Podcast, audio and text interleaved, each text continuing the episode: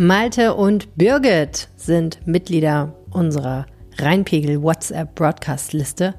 Willkommen im Kreis der erlauchten, wie soll ich sagen, Rheinpegel Maniacs vielleicht.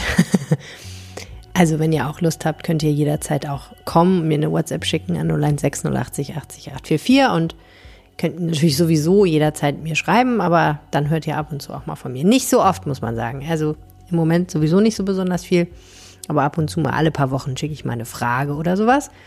Und ich kriege aber auch einfach aus der Runde immer mal wieder was geschickt. Ähm, zuletzt habe ich ja mal ähm, einen Hinweis auf eine Ausstellung hier weitergegeben, die eine Hörerin, glaube ich, mir geschickt hatte.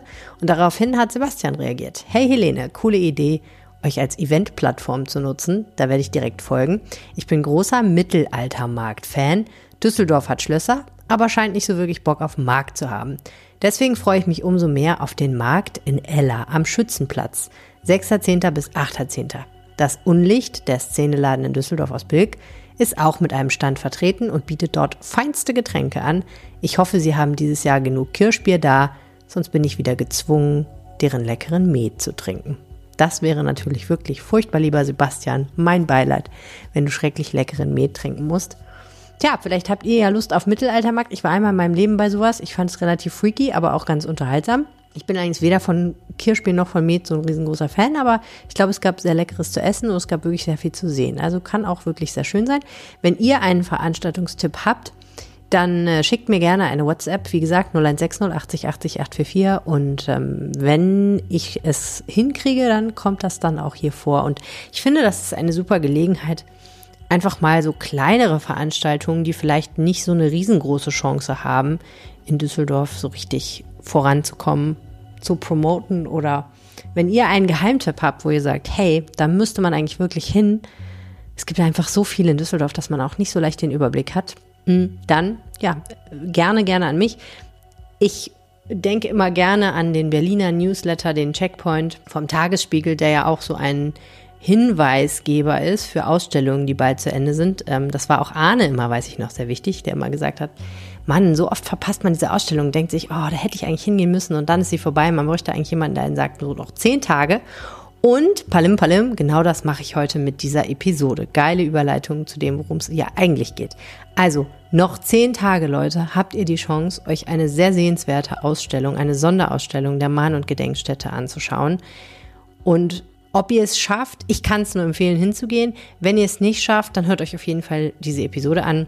Denn der Kurator dieser Ausstellung, Bastian Flehrmann, hat mir freundlicherweise eine Stunde lang erzählt, sagen wir mal nicht alles, aber vieles, was man wissen muss über das Jahr 1933 in Düsseldorf. Das Jahr, in dem die Nationalsozialisten in Deutschland und in ganz Düsseldorf natürlich auch die Macht ergriffen haben. Und vielleicht geht es euch wie mir und ihr fragt euch, wie, wie passiert sowas? Wie kann das sein? Wieso hat niemand die Notbremse gezogen?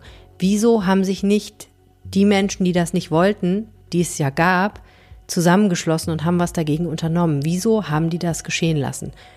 Und können wir irgendwas darüber lernen, wie wir selber in so einer Situation wären? Also können wir etwas dazu lernen, wie wir es vielleicht besser machen können? Ein paar Antworten gibt es in dieser Episode und sehr viel mehr Antworten gibt es natürlich noch und auch in viel anschaulicherer und toller Form in der Sonderausstellung, die ich euch sehr ans Herz legen möchte. Die Infos zu der Sonderausstellung, die gibt es in den Shownotes und natürlich auch auf der entsprechenden Website der Mahn- und Gedenkstätte. Mein Name ist Helene Pawlitzki. Dies ist Folge 279 dieses Podcasts und der Rhein steht bei 2,44 Meter. Rheinpegel. Der Düsseldorf-Podcast der Rheinischen Post. Herzlich willkommen zum Rheinpegel-Podcast diese Woche, wo wir eigentlich immer über drei Themen reden, die Düsseldorf bewegen. Manchmal nehmen wir uns aber auch Zeit, um ein Thema mal etwas intensiver zu beleuchten und das wollen wir diese Woche machen.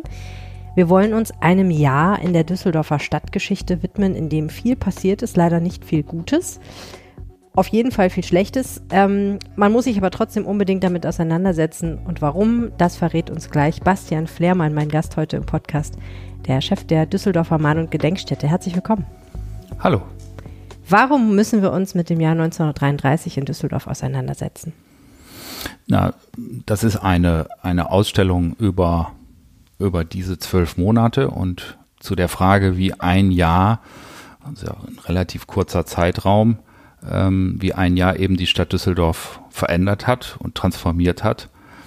Und ähm, Ihre Frage, warum wir das müssen, wir müssen natürlich gar nichts, aber wir können aus diesem Jahr sehr viel lernen darüber, wie Demokratien uns unter den Händen wegrinnen. Und äh, wir können daraus lernen, oder wir können sehr viel über die Frage nachdenken, ob es 1933 noch Auswege aus diesem, aus diesem, dieser Schnellstraße in Richtung Diktatur gab. Gab es rechts und links noch Auswege, wo man hätte sagen können, hier nehmen wir eine scharfe Kurve als Gesellschaft über einen Generalstreik, über verschiedene Maßnahmen. Ähm, hatte die Bevölkerung überhaupt die Chance? Äh, hatten politische Eliten die Chance? Ähm, das sind Fragen, die uns bis heute umtreiben, was die Machtübernahme der Nazis angeht. Und äh, wir als Düsseldorfer Mahn- und Gedenkstätte haben eben diese Ausstellung so konzipiert, dass wir sehr genau auf die Düsseldorfer Ereignisse schauen. Das ist ja unsere Aufgabe, Stadtgeschichte zu vermitteln. Und dementsprechend haben wir diese Ausstellung so aufgebaut, dass man wirklich erfährt, was ist im Januar, was ist im Februar, was ist im März und so weiter in Düsseldorf in diesem Jahr passiert. Aber nochmal, ähm, fast alle Besucherinnen und Besucher, und es waren sehr, sehr viele, seitdem diese Ausstellung läuft, kommen daraus mit dem Gedanken, wie ist das denn heute? Gibt es heute wieder äh, eine Demokratie, die stark angegriffen worden ist? Wird sie noch stärker angegriffen? Es gibt diese Sorgen. Also es ist eine Ausstellung, die 90 Jahre zurückblickt, aber eben auch mit einem Auge ganz klar ähm, sich unsere Gegenwart noch einmal vor Augen führt. Wenn man verstehen will, was 1933 passiert ist und wie es Düsseldorf verändert hat dieses Jahr, dann muss man vielleicht erstmal gucken, wie war Düsseldorf denn vorher, also Ende der 20er, Anfang der 30er Jahre. Was für eine Stadt war das hier? Es gehört zu der Erzählung, die wir dort aufmachen, dass wir sagen, Düsseldorf war am Ende 1933 nicht mehr dieselbe Stadt wie am Anfang. Am Anfang heißt, Düsseldorf war um 1930 eine Stadt mit einer halben Million Einwohnerinnen und Einwohnern. Eine sehr pulsierende, sehr dynamische Industriestadt im Herzen Europas, also im, im, mitten im rheinisch-westfälischen Industriegebiet.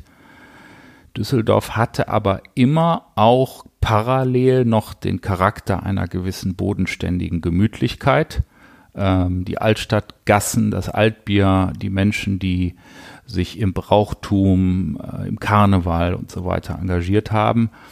Und die Hektik, die Betriebsamkeit der Moderne und die alte Gemütlichkeit gingen Hand in Hand.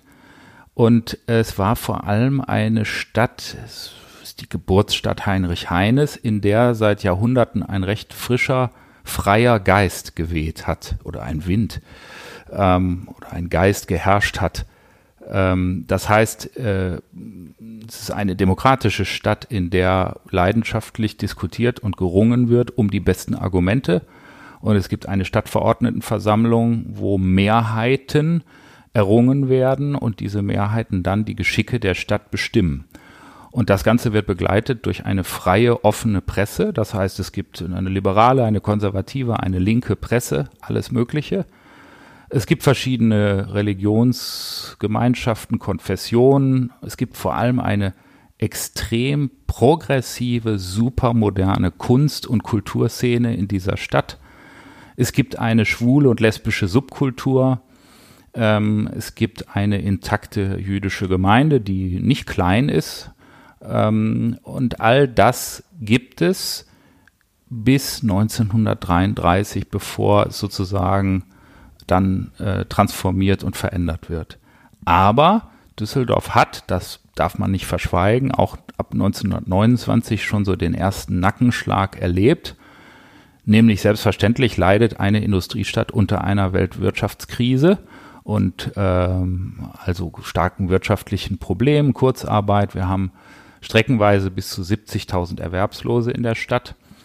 Und wir haben einen Serienmörder, der ab Februar 1929 äh, die Stadt extrem verunsichert mit seinen schrecklichen Morden, mit einer Mordserie, Peter Kürten.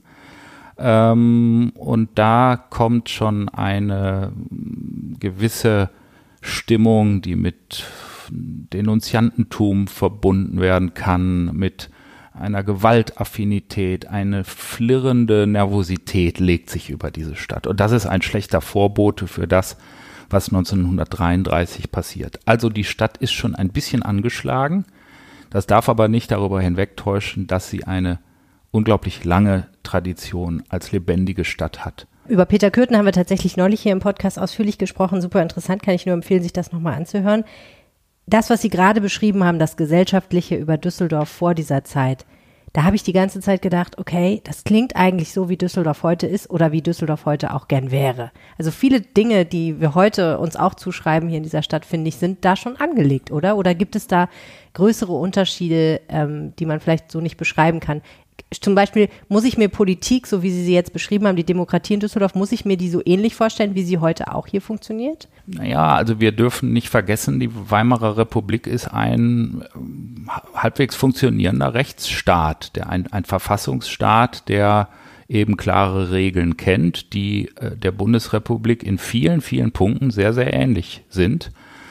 Und ähm, wir zeichnen ja immer das Bild einer destabilisierten Demokratie, ähm, die zu wenig Demokratinnen und Demokraten hatte.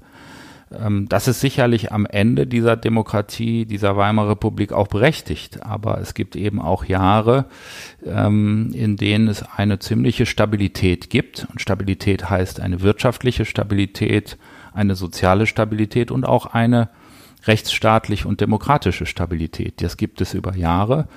Und nach dem äh, Zweiten Weltkrieg ist ja Preußen auch sehr stark in Verruf gekommen. Es wird immer verbunden mit Kadavergehorsam, Militarismus, Kriegstreiberei.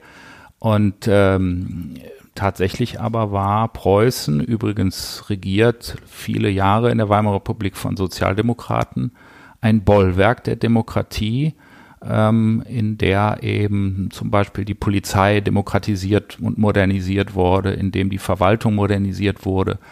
Also ähm, hier im Westen, im westlichen Teil Preußens, äh, kann man wirklich sagen, also das gilt auch für Köln, das gilt für Koblenz, das sind Städte, die nach der, dem Abzug der französischen und belgischen Besatzungstruppen eigentlich aufgeblüht waren. Die zweite Hälfte der 20er Jahre, das kann man grob so sagen. Das ist die Stabilitäts-, die goldene Ära der Weimarer Republik. Und Sie haben gesagt, das Jahr 1933 verändert diese Stadt grundlegend. Wo stehen wir am Ende? Na, am Ende wird in dieser Stadt eben politisch nicht mehr um die besten Ideen gerungen. Es gibt keinen demokratischen Diskurs mehr, es gibt keine Debatte mehr, es gibt keine freie Presse mehr. Die Presse ist gleichgeschaltet. Ähm, die Stadt ist eben nicht mehr die Stadt der Vielfalt und der, der Meinungsverschiedenheit, sondern es ist ein Einheitsbrei und es ist zugleich ein kaltes Machtzentrum der Nazis im Westen des Reiches. Ähm, und es ist eine Stadt, die in, in der Menschen verschwinden und Menschen ermordet werden. Und ich sage das ganz bewusst, weil es so wirklich ist. Es werden wirklich die ersten Menschen im Februar, März, April ermordet. Also eine Stadt, in der Menschen aus politischen Gründen ermordet werden, auch übrigens schon nicht nur wegen politischen Gründen, sondern auch aus rassistisch dominierten Gründen. Und das sind Morde, die nicht mehr geahndet werden. Also da gibt es keinen Staatsanwalt mehr, der das untersucht. Es gibt, die Polizei wird zurückgepfiffen. Es verschwinden Menschen in einer völligen Rechtlosigkeit. Und es gibt am Ende dieses Jahres Konzentrationslager, nicht hier in Düsseldorf, aber im Nordwestdeutschland, im Emsland, wohin Düsseldorfer verschleppt werden. Ähm, die überhaupt keine Rechte mehr haben. In der Weimarer Republik hat ein Gefangener ein, eine ganze Reihe an Rechten ähm, und, und er darf sich einen Anwalt nehmen, er darf, es gibt eine Haftprüfung, also man kann nicht einfach jemanden wahllos wegsperren. Und die äh, Neuerungen im Recht im Nazistaat, die erlauben das, die legalisieren das scheinbar und so passiert es, dass eben Menschen einfach wahllos verschwinden. Und das ist in Düsseldorf sind nicht Einzelfälle, sondern das sind relativ viele Leute. Und das bedeutet, äh, ja, die Zeitgenossinnen, Zeitgenossen, die eben noch Silvester 32, 33 gefeiert haben und die nun Silvester feiern 1933, 34, sitzen oder feiern oder tanzen in dieser Nacht nicht mehr in derselben Stadt wie 365 Tage zuvor. An dieser Stelle eine kurze Pause, in der vielleicht auch ein kleines bisschen Werbung läuft. Und wir sind zurück. Ich muss gerade an die Parallele denken, die Sie vorher aufgemacht haben zu der äh, Serie von Morden und Gewalttaten durch Peter Kürten und die Verunsicherung, die das in der Bevölkerung hervorgerufen hat. Und das ist ja tatsächlich eine Parallele. Ne? Also ein Mann oder irgendjemand, ein Täter geht um und, und bringt Menschen um oder verletzt sie schwer und versucht es zumindest, sie umzubringen. Und man weiß nicht, wer es ist und man weiß nicht, wie er es macht und man kommt nicht auf die Spur und es kann irgendwie jeden mehr treffen. Es trifft aber auch ständig ganz ähm, wehrlose, also viele Kinder, viele Frauen sind darunter, Männer, die selber schon kriegsversehrt sind. Und was Sie gerade geschildert haben, dieses Gefühl von, ich kann mir eigentlich nicht sicher sein, was mit mir ist. Meine Existenz ist insofern gefährdet, als dass, wenn ich irgendwas tue, was irgendjemandem anders nicht passt, ich irgendwo in einem tiefen Keller verschwinde und mir schreckliche Dinge angetan werden, vielleicht komme ich auch nie wieder zum Vorschein. Diese Verunsicherung, das kann man sich ganz schwer vorstellen, finde ich, wenn man heute hier in Deutschland ähm, lebt. Aber das muss ja einen ungeheuren Effekt auf das Zusammenleben in so einer Stadt haben, oder? Ja, wir kennen seit der Französischen Revolution den Begriff des Terrors. Und der Terror lässt sich ja nicht nur damit erklären, dass man terroristische Taten vollübt, sondern 90 Prozent des Terrors bestehen aus der Verunsicherung der Menschen in ihren Köpfen. Es ist ja ein Schrecken. Der Terror selbst ist ein Schrecken, eine Furcht. Und deswegen ist es ganz wichtig zu sagen, dass die meisten NS-Verbrechen, die 1933 in Düsseldorf stattfanden, im öffentlichen Raum stattfanden. Weil es macht überhaupt keinen Sinn, ähm, Dinge im Geheimen zu regeln. Das bekommt ja keiner mit. Sondern äh, wir wissen, dass sehr, sehr viele Attacken auf die Arbeiterbewegung, auf die Gewerkschaften, ähm, das waren inszenierte Überfälle, die ähm, unter großer Anteilnahme von Schaulustigen stattgefunden haben. Und diejenigen, die es nicht live sozusagen als Augenzeugen sehen konnten, konnten am nächsten Morgen in der Zeitung, in der Nazi-Presse, natürlich verzerrt, aber sie konnten über das, was geschehen war, am nächsten Tag in der Zeitung lesen. Hm. Und Terror macht nur Sinn, wenn ich den psychologischen Effekt mitdenke und mitinszeniere, nämlich dass die einen attackiert werden und die große Mehrheit davon erfährt, um Angst zu haben, weiter die freie Meinung auszudrücken. Das ist Terror. Haben die Nazis das bewusst eingesetzt? Na, ich glaube schon, weil sie natürlich einschüchtern wollten und es geht immer auch darum, eine solche Stadtgesellschaft unter Kontrolle zu bringen. Und ähm, ich glaube nicht, dass das ähm, Zufall ist, dass äh, nahezu alle diese, diese großen Aktionen, die wir eben in der Ausstellung auch schildern, in diesen Monaten, ähm, dass die äh, so detailliert in der Presse beschrieben worden wären wenn man damit nicht ein Ziel verfolgt hätte. Und das Ziel war einfach, eine, eine sehr disparate, heterogene Bevölkerung ähm, zu ordnen, gleichzuschalten und vor allem äh, unter eine sehr strenge Sozialdisziplin zu werfen und, und ähm, jeglichen Widerstand, jeglichen Widerspruch aufzulösen äh, durch terroristische Maßnahmen und durch das berichten von terroristischen Maßnahmen. Beides ist ganz wichtig. Dann beginnen wir doch mal im Januar 1933. Wie beginnt dieses Jahr in Düsseldorf? Na, wir sehen, dass in Berlin Adolf Hitler zum Reichskanzler ernannt wird am 30. Januar. Und ähm, wir sehen, dass schon am Abend und auch am Folgeabend die ersten Nazi-Aufmärsche in der Stadt passieren. Und das ganz Interessante ist, das schildern uns zu dem Zeitpunkt übrigens, schildert das auch noch die freie Presse, dass ähm, sich in den Arbeitervierteln zu diesem frühen Zeitpunkt noch ähm, Gruppen diesen Märschen der SA entgegenstellen. Also es gibt äh, wirklich noch ähm, so ja, man ist zu diesem Zeitpunkt noch nicht in der Diktatur ganz angekommen, sondern es gibt wirklich noch die Idee, wir stoppen das jetzt. Und äh, da gibt es Schießereien und, und Prügeleien, die Polizei mischt sich da ein. Also wir wissen aus vielen Arbeitervierteln, aus Stadtteilen, ähm, dass da die Menschen abends äh, im Ende Januar auf die Straßen gegangen sind und sich den äh, Aufmärschen der Nazis noch entgegengestellt haben. Das waren dann Stadtteile Flingern, Gerresheim? Ja, das ist auch äh, Oberbild natürlich und das ist auch äh, in Bahnhofsnähe in der Innenstadt ähm, ist das überall passiert. Und man darf ja auch nicht vergessen, dass ähm, diese neue Reichsregierung in Berlin sofort den Reichstag äh, und auch den preußischen Landtag aufgelöst hat um Neuwahlen durchzuführen. Das bedeutet, man ist über Nacht auch geworfen in einen Reichstagswahlkampf. Ähm, das heißt, alle Parteien mobilisieren sofort auch die Kräfte, um Flugblätter zu drucken, Flugblätter zu verteilen. Denn sie wissen, ähm, wenn wir in den letzten Januartagen sind und die Reichstagswahl wird auf den 5. März gelegt, das ist nicht besonders viel Zeit. Der Februar ist ja ein kurzer Monat, also das sind nur ungefähr vier, viereinhalb Wochen, die da Zeit bleiben, um die Massen zu mobilisieren. Und dann ist der Februar ein Wahlkampfmonat, ein Wahlkampf, bei dem man sich ja im Nachhinein fragt, hätte man sich fast schon schenken können, nicht wahr? Ja, es ist schon zu diesem Zeitpunkt, das ist ja so ein ganz starkes Thema in unserer Ausstellung, ist die tickende Zeit. Also die, dieses, wie so ein roter Faden laufen wir durch die Wochen und Monate dieses Jahres und es geht alles blitzschnell. Und der Februar, dieser Wahlkampf, nein, der ist schon nicht mehr frei, weil viele äh, Funktionäre der kommunistischen Partei und zum Teil auch Sozialisten, Sozialdemokraten werden an der, an dem Durchführen dieses Wahlkampfs durch Gewalt, durch Wegsperren, durch äh, Inhaftnahme und so weiter schon gehindert.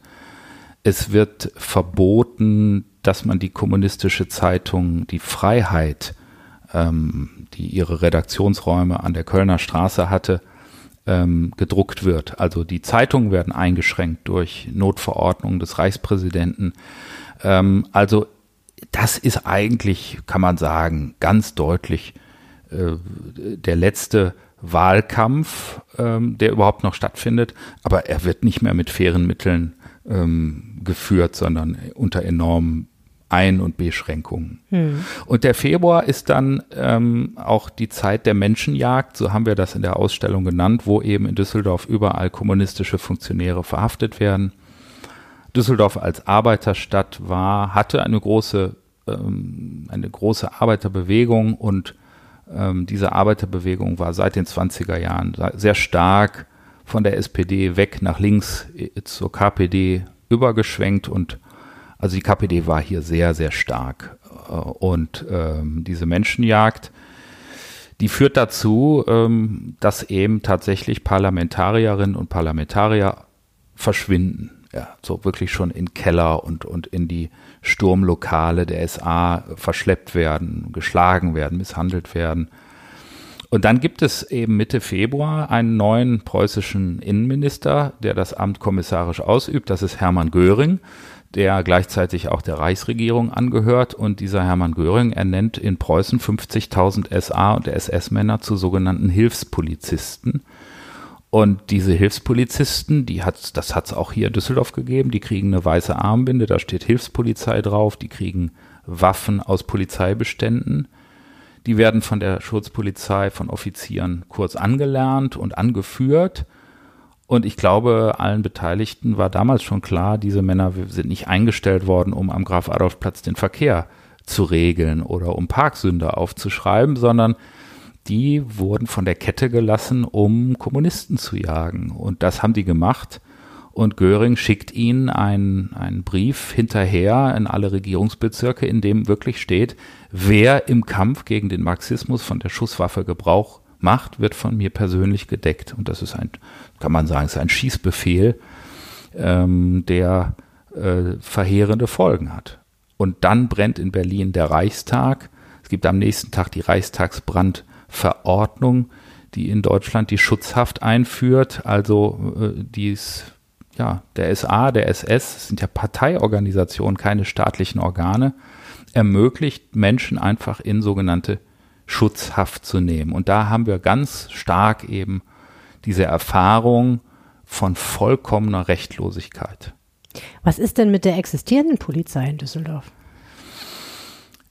Die existierende Polizei, die eigentlich in den Modernisierungsjahren der Weimarer Republik äh, auch stark demokratisiert worden ist, ähm, verhält sich zunächst mal relativ abwartend. Ähm, allerdings die Festnahme von berühmten kommunistischen Funktionären ist auch nichts, was diese Polizei nun stört, sondern ähm, da macht sie schon deutlich mit. Ähm, aber der Polizeipräsident ist ein ähm, sehr erfahrener, demokratisch konservativer, also er gehört der Zentrumspartei an, ein Verwaltungsrechtler ähm, und man weiß genau, mit diesem Demokraten ist keine Zukunft zu machen in diesem neuen Dritten Reich. Und Göring entlässt Hans Langels, so sein Name, ähm, am Abend des, des also Ende äh, April und am nächsten Morgen, am 1. Mai, wird der SS-Gruppenführer Fritz Weitzel, der Chef der Düsseldorfer SS, zum Polizeipräsidenten ernannt. Und damit äh, rutscht die Polizei Düsseldorf sukzessive in den nächsten Tagen, Wochen, Monaten immer tiefer äh, äh in diese NS-Spirale und ähm, das tut sie auch nicht passiv, sondern natürlich gibt es im Polizeipräsidium hier an der Mühlenstraße genügend Männer, die schon heimlich mit den Nazis sympathisiert hatten und nun ihre Parteizugehörigkeit vielleicht sogar richtig öffentlich machen und äh, dann für die Nazifizierung der Polizei mitsorgen, von innen, nicht nur von außen. Das ist ja was, worauf auch heute die Gesellschaft noch sehr, sehr sensibel reagiert, nämlich auf die Frage, welche politische Einstellung haben denn Menschen, die bei der Polizei arbeiten und wenn bekannt wird, dass diese Menschen eben der freiheitlich-demokratischen Grundordnung nicht freundlich gegenüber gesinnt sind, beziehungsweise mit Kräften sympathisieren, ähm, die das nicht sind oder auch selber tatsächlich, weiß ich nicht, den Holocaust leugnen oder ähnliche Dinge tun, dann, dann gibt es immer einen großen Aufschrei. Und andere sagen dann manchmal, das ist doch übertrieben, es kann doch jeder seine eigene Meinung haben, nur weil jemand AfD wählt, kann er doch trotzdem bei der Polizei sein und so weiter. Also da gibt es, finde ich, immer so eine, ja, so ein bisschen Whataboutism und es wird immer so ein bisschen, da sind so Grauzonen und, und ausgefranste Ränder. Was können wir denn aus 33 lernen darüber? Wie schlimm ist das oder worauf muss man wirklich achten? an der Stelle. Denn die Polizei ist ja offensichtlich die erste Kraft, die eigentlich tätig werden müsste, wenn es Verbrechen und wirklich krasse Verbrechen gibt, die politisch motiviert sind. Morde, Gewalttaten, Vergewaltigungen und so weiter. Entführungen. Also erschreckend ist auf jeden Fall, mit welcher Geschwindigkeit diese demokratisierte Polizei umschwenkt und äh, ver sich verändert, aber auch verändert wird, beides. Ähm, das kann eine Warnung sein. Ich glaube aber auch, dass wir heute sagen müssen, dass wir das nicht äh, gleichsetzen. Also wenn heute ähm, nationalsozialistisches Gedankengut bei der Bundeswehr oder bei der Polizei auftauchen, dann gerät das an die Öffentlichkeit, es wird darüber kritisch berichtet. Ähm, es gibt äh, in der Regel natürlich Konsequenzen ähm, für diejenigen, die sowas machen oder sagen vom Disziplinarverfahren bis zur Kündigung oder strafrechtlich, ähm, also nicht nur arbeitsrechtlich, sondern auch strafrechtliche Konsequenzen und Sanktionen. Und da würde ich behaupten, dass äh, unsere Demokratie, die immerhin schon seit ähm, ja, fast 75 Jahren äh, funktioniert, da auch ein bisschen resilienter und stärker ist. Das heißt nicht, dass sie perfekt funktioniert, sondern es gibt eben solche Vorfälle immer wieder.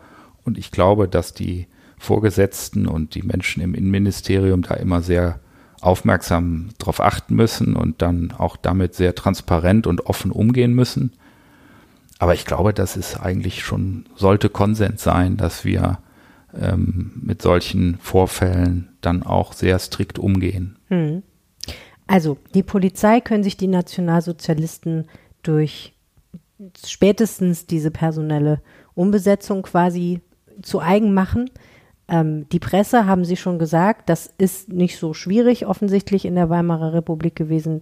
Da konnte man auch dafür sorgen, dass eben die entsprechenden Organe, die nicht berichtet haben, wie man es gerne wünschte, ähm, einfach nicht mehr berichten konnten. Durften. Durften. ja. und es dann eben nicht mehr konnten. Und ähm, was kommt als nächstes? Also welche gesellschaftlichen Institutionen nimmt man sich dann vor? Das nächste, was ich mir vorstelle, ist natürlich, Sie haben schon gesagt, es gibt auch schon da rassistische Übergriffe, die nicht nur politisch bedingt sind, sondern auch schon da geht man auf die auf die Juden los. Naja, das eins der berühmtesten, bis heute prominentesten frühen Opfer der Nazizeit in Düsseldorf ist ja Hilarius Gilges, der als ähm, Schwarzer, als einer der ganz wenigen Schwarzen, die es damals in Düsseldorf gab, und als jemand, der im kommunistischen Jugendverband aktiv war, ähm, besonderen ja, Hass der Nazis, die natürlich Rassisten waren, auf sich gezogen hat und der ermordet worden ist. Und wir haben auch schon zwei jüdische Männer, die ähm, ermordet werden in diesen Monaten. Die meisten anderen sind allerdings eben äh, Menschen aus den Linksparteien, aus, aus der KPD vor allem. Ähm, mit dem Antisemitismus geht es eigentlich auch sehr früh los. Also wir haben am 1. April 1933 einen großen Boykott im gesamten Deutschen Reich den Goebbels inszeniert. Und ähm, in Düsseldorf sind wir drei Wochen früher schon dran. Äh, am 9. März ähm, legen schon die örtlichen Nationalsozialisten hier los und entfesseln einen solchen äh, Boykotttag.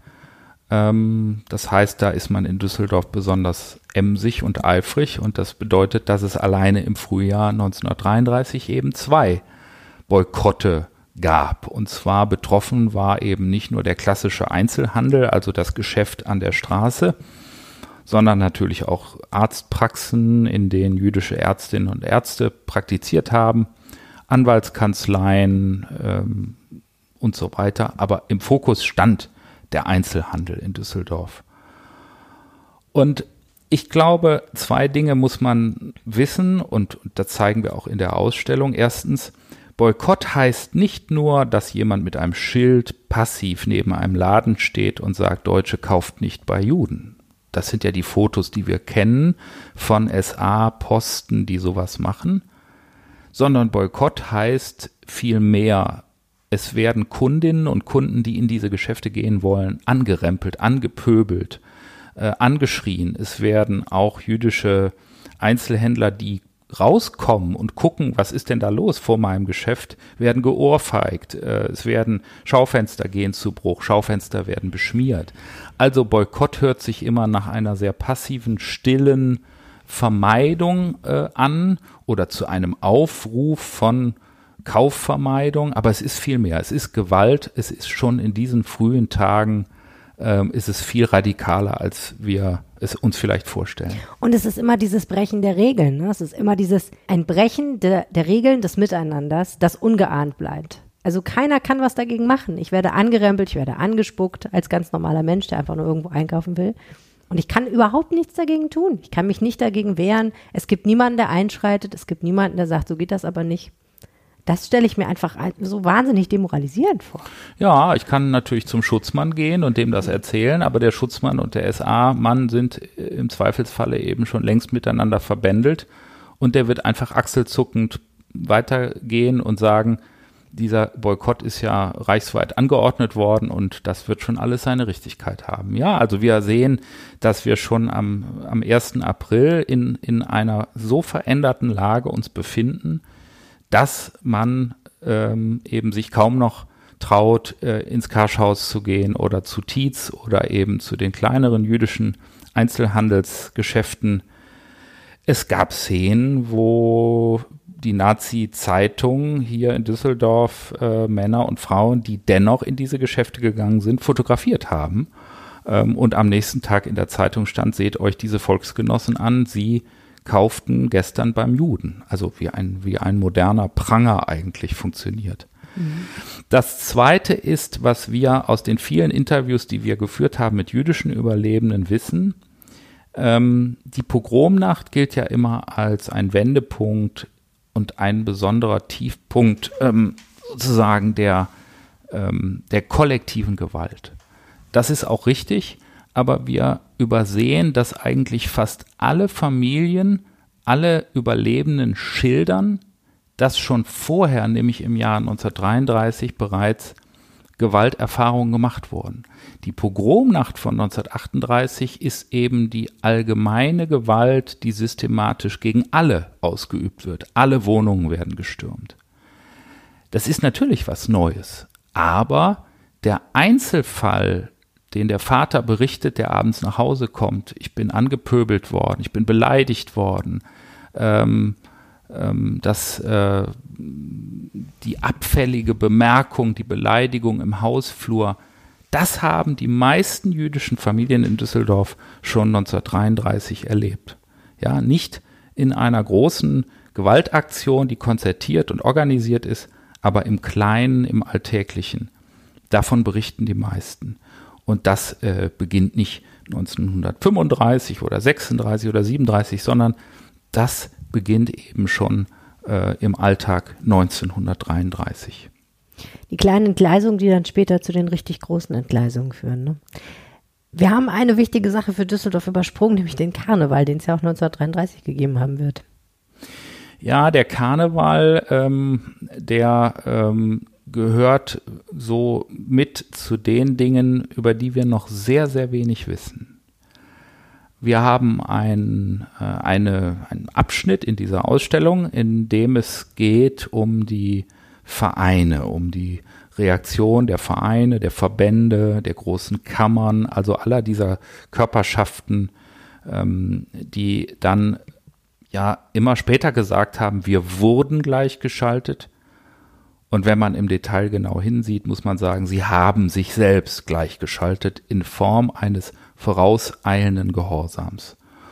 Und ähm, was beim Karneval auffällt, ist, da gibt es noch sehr viele blinde Flecken, was die Erforschung der Karnevalsgeschichte angeht. Ähm, und ähm, ich will mal zwei andere Beispiele rausgreifen. Das sind die Düsseldorfer Jonges und das ist Fortuna. Beide, natürlich sehr große, sehr bekannte Vereine in Düsseldorf, beide haben die Nazi-Zeit sehr, sehr gut aufgearbeitet und erforschen lassen und ähm, sind damit ziemlich weit nach vorne gegangen. Aber ähm, die Karnevalsgesellschaften sind da noch im, im Anfangsstadium, so würde ich das mal ausdrücken. Mhm. Ähm, es ist ganz interessant, dass im November, bevor der Hoppeditz erwacht, ähm, der Düsseldorfer Karneval ähm, sein Motto für die Session 33, 34 vorstellt und dieses Motto heißt, alles onger äne hot, also alles unter einem Hut. Hm. Und das ist natürlich, haben wir uns selber die Frage gestellt, die wir auch nicht abschließend klären konnten, ist das schon eine gewisse karnevalistische Ironie? Ja, also wird da die Machtübernahme, die in dieser Stadt passiert ist, am Jahresende schon aufs Korn genommen? Oder ist das ein sehr positiv gemeintes Motto?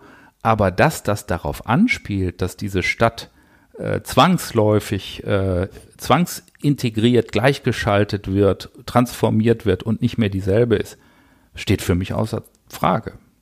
Mindestens ist es Zeitgeist, ne? Das Unterbewusste hat ja vielleicht auch eine Rolle gespielt. Übrigens auch eine wunderschöne Werbepostkarte, die wir auch zeigen in dieser Ausstellung, wo wirklich äh, äh, der, der bergische Löwe einen riesigen, gigantischen Hut nimmt. Und die ganze Stadt, die kann man erkennen an der, an der Planetarium und an St. Lambertus, also die Stadtsilhouette sozusagen unter diesen riesigen, gigantischen Hut presst. Ähm, das ist wirklich spannend. Und aber nochmal, wir wissen da über den Karneval noch zu wenig. Bei der Fortuna müssen wir sagen, dass wir natürlich auch nicht uns den Vorwurf gefallen lassen wollten, wenn jemand gesagt hätte, ihr habt das einzig schöne Ereignis 1933 vergessen. Das haben wir nämlich nicht vergessen. Wir haben es bewusst mit reingenommen. Und das wäre? Na, das ist der 11. Juni 1933. Äh, das ist die Erringung der deutschen Meisterschaft. Und leider muss man sagen, das ist jetzt 90 Jahre her. Es war nicht nur die erste, sondern leider auch bis jetzt die letzte äh, Meisterschaft, den Meistertitel, den die Fortuna geholt hat. Also wir würden uns ja wünschen, dass das noch mal, sich nochmal ändert. Aber das ist natürlich ein sportlicher ein schönes Ereignis, ein, ein sportlicher Höhepunkt, gar keine Frage. Aber man sieht auch auf den Fotos, die wir übrigens von der Fortuna bekommen haben, sieht man eben auch schon, wie die Politik im Juni 33 in eine solche Meisterschaftsfeier hineinwirkt. Das ist ja gar keine Frage. Man mhm. sieht viele Hakenkreuze. Und natürlich wird der Sport zu diesem Zeitpunkt bereits politisiert oder in die Politik hineingezogen. Und ähm, das betrifft nicht nur die Fortuna, das betrifft alle Sportvereine, wie es überhaupt alle bürgerlichen Vereine, also es gibt sozusagen, es wird eine Handvoll Vereinen, äh, wird verboten, ja, ein sozialdemokratischer Männergesangsverein, das wird aufgelöst, aber der ganze große Rest an Vereinen, der kommt in den Sog der Nazis und die Vereine machen mit und äh, organisieren sich um, schließen jüdische Mitglieder aus ihren Reihen aus, ähm, richten devote und kitschige Ergebenheitsadressen an den Führer. Der Malkasten Künstlerverein pflanzt im Garten eine Hitlereiche. Ja, also die Bewunderung will man kundtun. Keiner will beiseite stehen. Keiner will passiv irgendwie verpassen, sich nun als besonders loyal zu zeigen. Und das betrifft nicht, kann man sagen, viele oder die meisten, sondern wirklich ein, ein absoluter Großteil der Vereine macht das. Das schildern wir auch in einer eigenen Abteilung dieser Ausstellung. An dieser Stelle noch einmal eine kurze Pause, in der vielleicht auch ein bisschen Werbung läuft. Und wir sind zurück. Aber was motiviert die Menschen? Also, wir haben darüber gesprochen, dass Terror herrscht und dass Angst da ist und dass Unsicherheit da ist. Und das sind ja alles Faktoren, wo man sagen muss, in gewisser Weise, vielleicht ist das sogar ein Stück weit entlastend. Ich glaube, keiner von uns würde denken, dass man unter solchen Umständen, es ist nicht selbstverständlich, unter solchen Umständen einen geraden Rücken zu bewahren. Aber da ist ja dann immer noch ein weiter Weg, bis man tatsächlich hingeht und eine Eiche für Adolf Hitler pflanzt, würde man denken. Ähm, ist das einfach, weil Vereine nun mal Dinge tun? Oder also, wo kommt das her, dass man auf einmal meint, gut, dann schlag das jetzt um und dann sind wir jetzt Teil des Ganzen. Es ist einfacher, Teil des Ganzen zu sein, als nicht zu sein. Also, wie ja, ich möcht, möchte darauf gerne zwei Antworten geben. Erstens, äh, wir haben ja in der Nachkriegszeit, in den Jahrzehnten dazu geneigt, uns dieses Regime immer als Pyramide vorzustellen. Es gibt oben einen Führer, der alles organisiert, alles bestimmt, alles regelt und alle, die da drunter sitzen, geben das nach unten weiter, delegieren das und dann wird das so gemacht. Und in Wirklichkeit ist natürlich diese Herrschaft der Nazis viel komplexer und sie besteht aus lokalen und regionalen Zwischenherrschern, die Eigeninitiative zeigen und die von unten sozusagen äh, selber Ideen haben, die sie gerne umsetzen möchten. Ähm, das heißt, diese Eigeninitiative bis runter in, in irgendeinen Sportverein in Düsseldorf gehend ähm, zeigt sich überall. Alle wollen mitmachen und alle wollen Teil dieser neuen frischen Bewegung, nationalen Bewegung sein. Ähm, also es ist keine Ein-Mann-Diktatur. Ja? Sie ist auf den Führer, auf Adolf Hitler ausgerichtet und der spielt in der Propaganda eine gewaltige Rolle. Aber in Wirklichkeit gibt es eben, wie hier in Düsseldorf, einen Gauleiter, es gibt Kreisleiter, es gibt Zellenleiter, Blockleiter. Ähm, also Menschen, Männer und Frauen, die diese Herrschaft bis nach unten hin durchtragen, bilden und konstituieren. Sie sind nicht nur Teil dieses Regimes, sondern sie sind aktiver Bestandteil, der sich selber mit Ideen einbringt. Die andere Antwort ähm, ist, dass der Terror immer nur eine Seite der Medaille ist. Und ich glaube, wir sind ganz falsch gewickelt, wenn wir den Eindruck haben, dass aufgrund des Terrors die Menschen in Düsseldorf alle zitternd zu Hause saßen und Angst hatten. Sondern zur Wahrheit gehört eben auch, dass ich auf die Attraktivität dieses neuen Regimes hinweise, auch wenn das schmerzt. Äh, denn wir wissen, dass in den ersten Monaten hier praktisch nur gefeiert wurde. Es gab kultische Veranstaltungen, Fahnenwein, es gab Fackelmärsche, es gab äh, Aufmärsche, SA, SS. Es gab äh, Gedenkveranstaltungen, zu denen teilweise 300.000 Gäste gekommen sind Ende Mai. Ähm, es gibt den Führergeburtstag im Ende April. Es gibt äh, äh, eine, es wird eine ganze gigantische Welle an Feierlichkeiten inszeniert, ähm, was die Menschen auch nicht abgeschreckt, sondern angezogen hat. Also wir, wir, wenn wir über die Verbrechen sprechen, das ist wichtig, dann müssen wir aber auch über die Begeisterung des einfachen Bürgers sprechen. Und ähm, wir müssen dann auch über ganz pragmatische ähm, oder auch, sagen wir mal, ähm, ja, materielle äh, Überzeugungsarbeit sprechen. Wenn plötzlich e zinslose Ehestandsdarlehen vergeben werden, wenn der Staat Steuergeschenke macht, ähm, wenn der Staat äh, es ermöglicht, dass der einfache Arbeiter mit seiner Familie mit Kraft durch Freude mit dem KDF-Dampfer mal in den Urlaub fährt, dann ist das auch eine erkaufte Zustimmung sozusagen Götz Ali, der Historiker, sprach, sprach da immer von einer Gefälligkeitsdiktatur, die sich anbietet bei den Menschen und alles dafür tut, populär zu sein. Arbeitsbeschaffungsmaßnahmen, die diese immensen ähm, äh, Arbeitslosenzahlen nach unten äh, bringen. Und äh, das sind diese rasch erkauften, ähm, inszenierten Erfolge eines Regimes, äh, was großen Wert darauf legt, einige Bevölkerungsteile auszugrenzen. Aber es legt riesigen Wert darauf, geliebt zu werden. Es will, es ist ein Regime, eine Herrschaft, die von den Menschen geliebt werden will. Und das beherrschen sie sehr, sehr gut die Inszenierung ist perfekt. Ähm, es gibt Fotos, die wirklich von Meisterfotografen gemacht wurden, die propagandistisch großartig gewirkt haben. Das Hakenkreuz aller Orten, man kann sich dem nicht entziehen. Es ist wie ein Sog und die Menschen waren begeistert.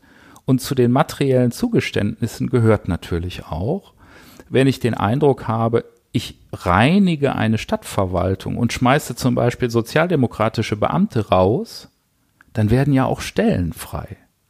Und der langzeitarbeitslose SA-Mann, ähm, der kommt plötzlich auf eine Stelle und der kriegt Geld und Lohn und äh, der ähm, hat vielleicht gar nicht das richtige, die richtige Ausbildung oder Qualifikation, aber plötzlich hat er was zu sagen und er hat endlich wieder Arbeit. Und so geht es auch auf einem höheren Niveau, äh, wenn man Familien hört, wo es heißt, der Sohn ist habilitiert, der hat in Köln Jura studiert, kriegt aber keinen Lehrstuhl, ist doch so klug. Und plötzlich wird ein jüdischer Professor, der erst Anfang 40 ist, entlassen. Und da wird also ein Lehrstuhl frei. Äh, und dann sichert man sich die persönlichen materiellen Vorteile. Und das macht das Regime möglich. Und das trägt zu dieser ungeheuerlichen Popularität bei. Und wenn man das hört, dann macht man sich schon Sorgen, oder? Denn das ist etwas, das würde heute genauso funktionieren, oder? Die Menschen haben sich doch an der Stelle nicht verändert.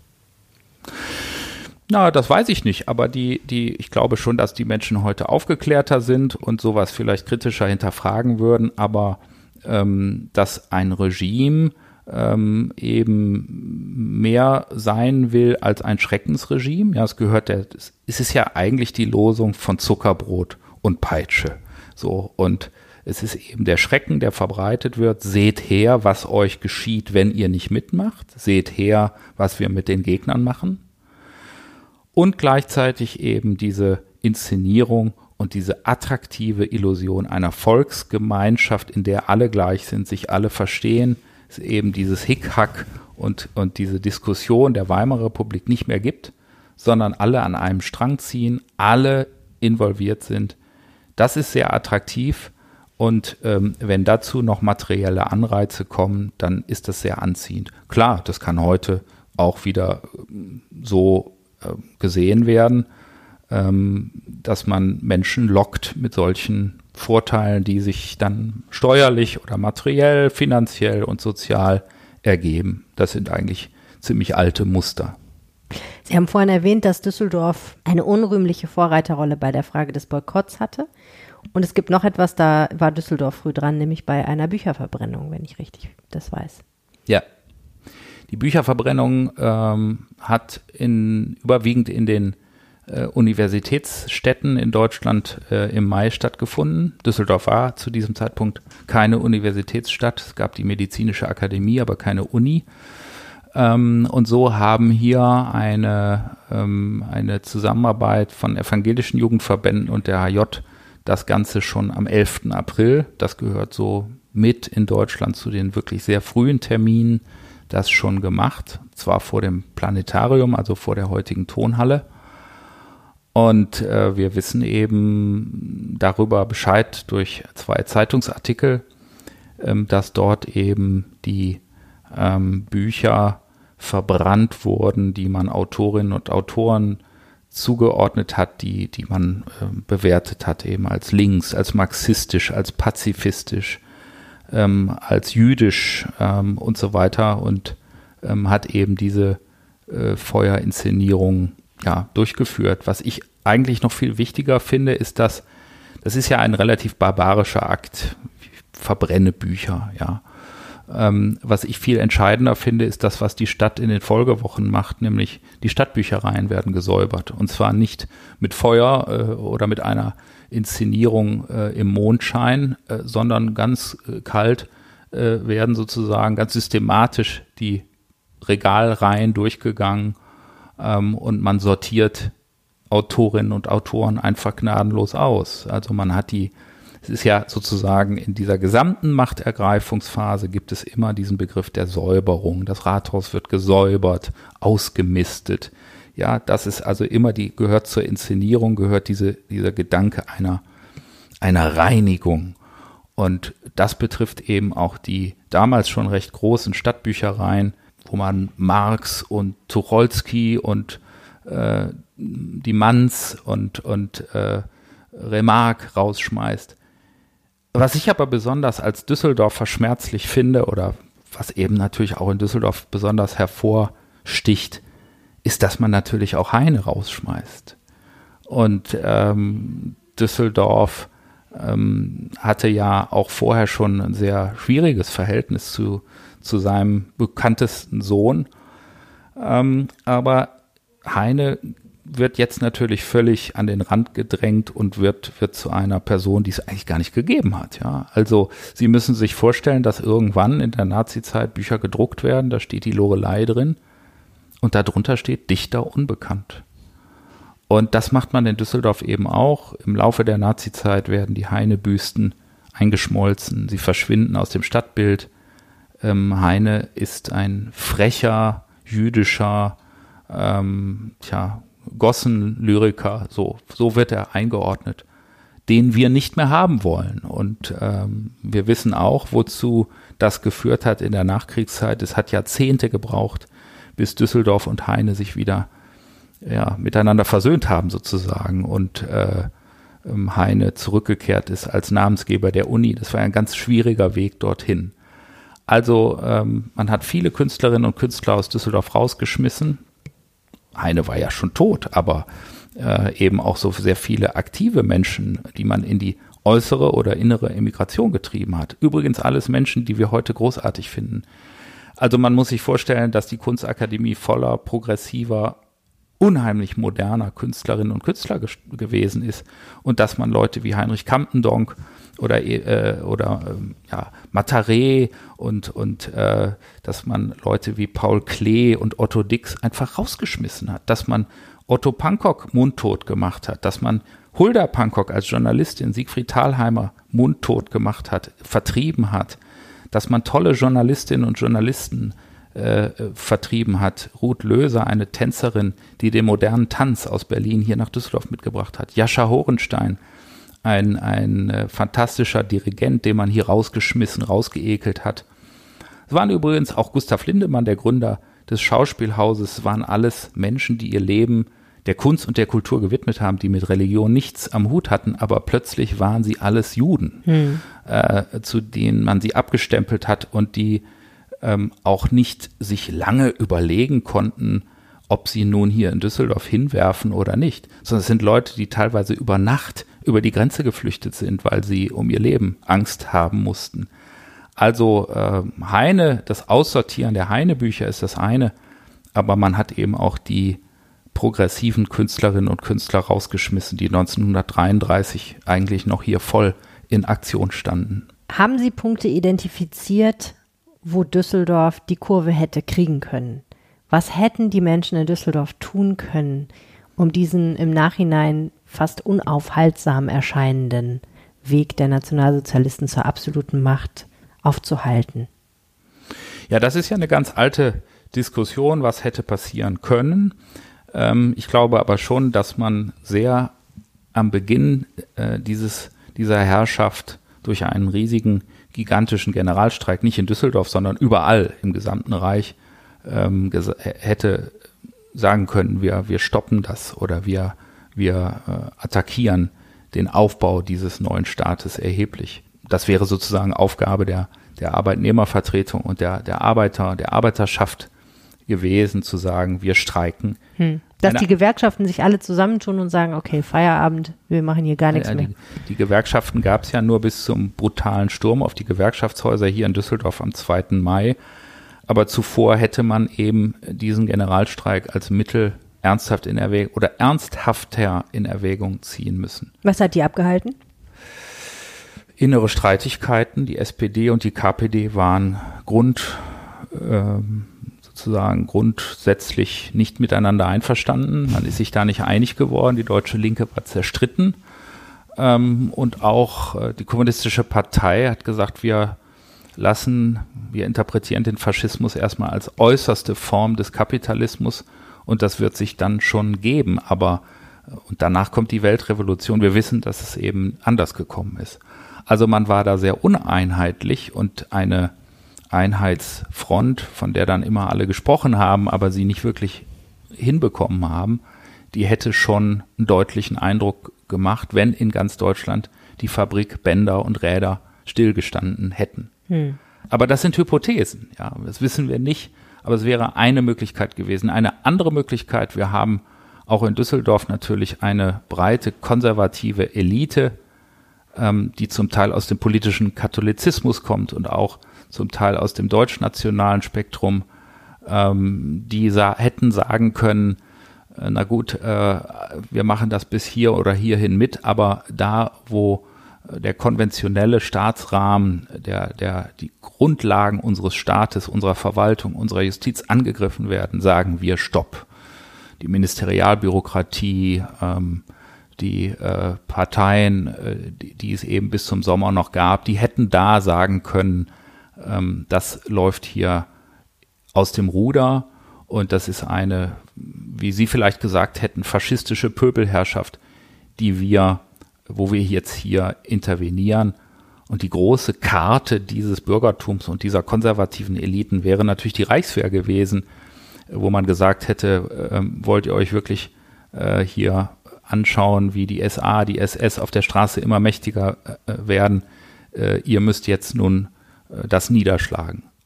Auch das, wie wir wissen, ist so nicht passiert. Aber das setzt beides ja voraus. Ähm, einen Generalstreik auf der linken Seite und eine Linie im Sand ähm, auf der, auf der so, sozusagen rechten Seite, dass man erstens Menschen hat, die das durchziehen, die den Charakter haben und das Rückgrat und auch die Stamina, um das durchzuziehen und andererseits die Prinzipientreue und schon im Vorhinein eine Klarheit darüber, wo man denn diese Linie zieht und was die Dinge sind, die man nicht mehr akzeptieren kann. Ja, das erfordert aber ein, ein hohes Maß an Organisation, an Konspiration und an Kommunikation. Ähm, und ähm, das, diese Chancen sind verpasst worden. So. Und was wir heute machen können, wir können ja keine Alternativgeschichte erzählen. Das wäre nicht seriös. Wir können über diese Dinge nachdenken, aber wir können nicht eine Ausstellung machen mit dem Thema, was hätte wer machen können oder sollen. Wir können nur zeigen, wie es gewesen ist. Wir können die Fakten zeigen.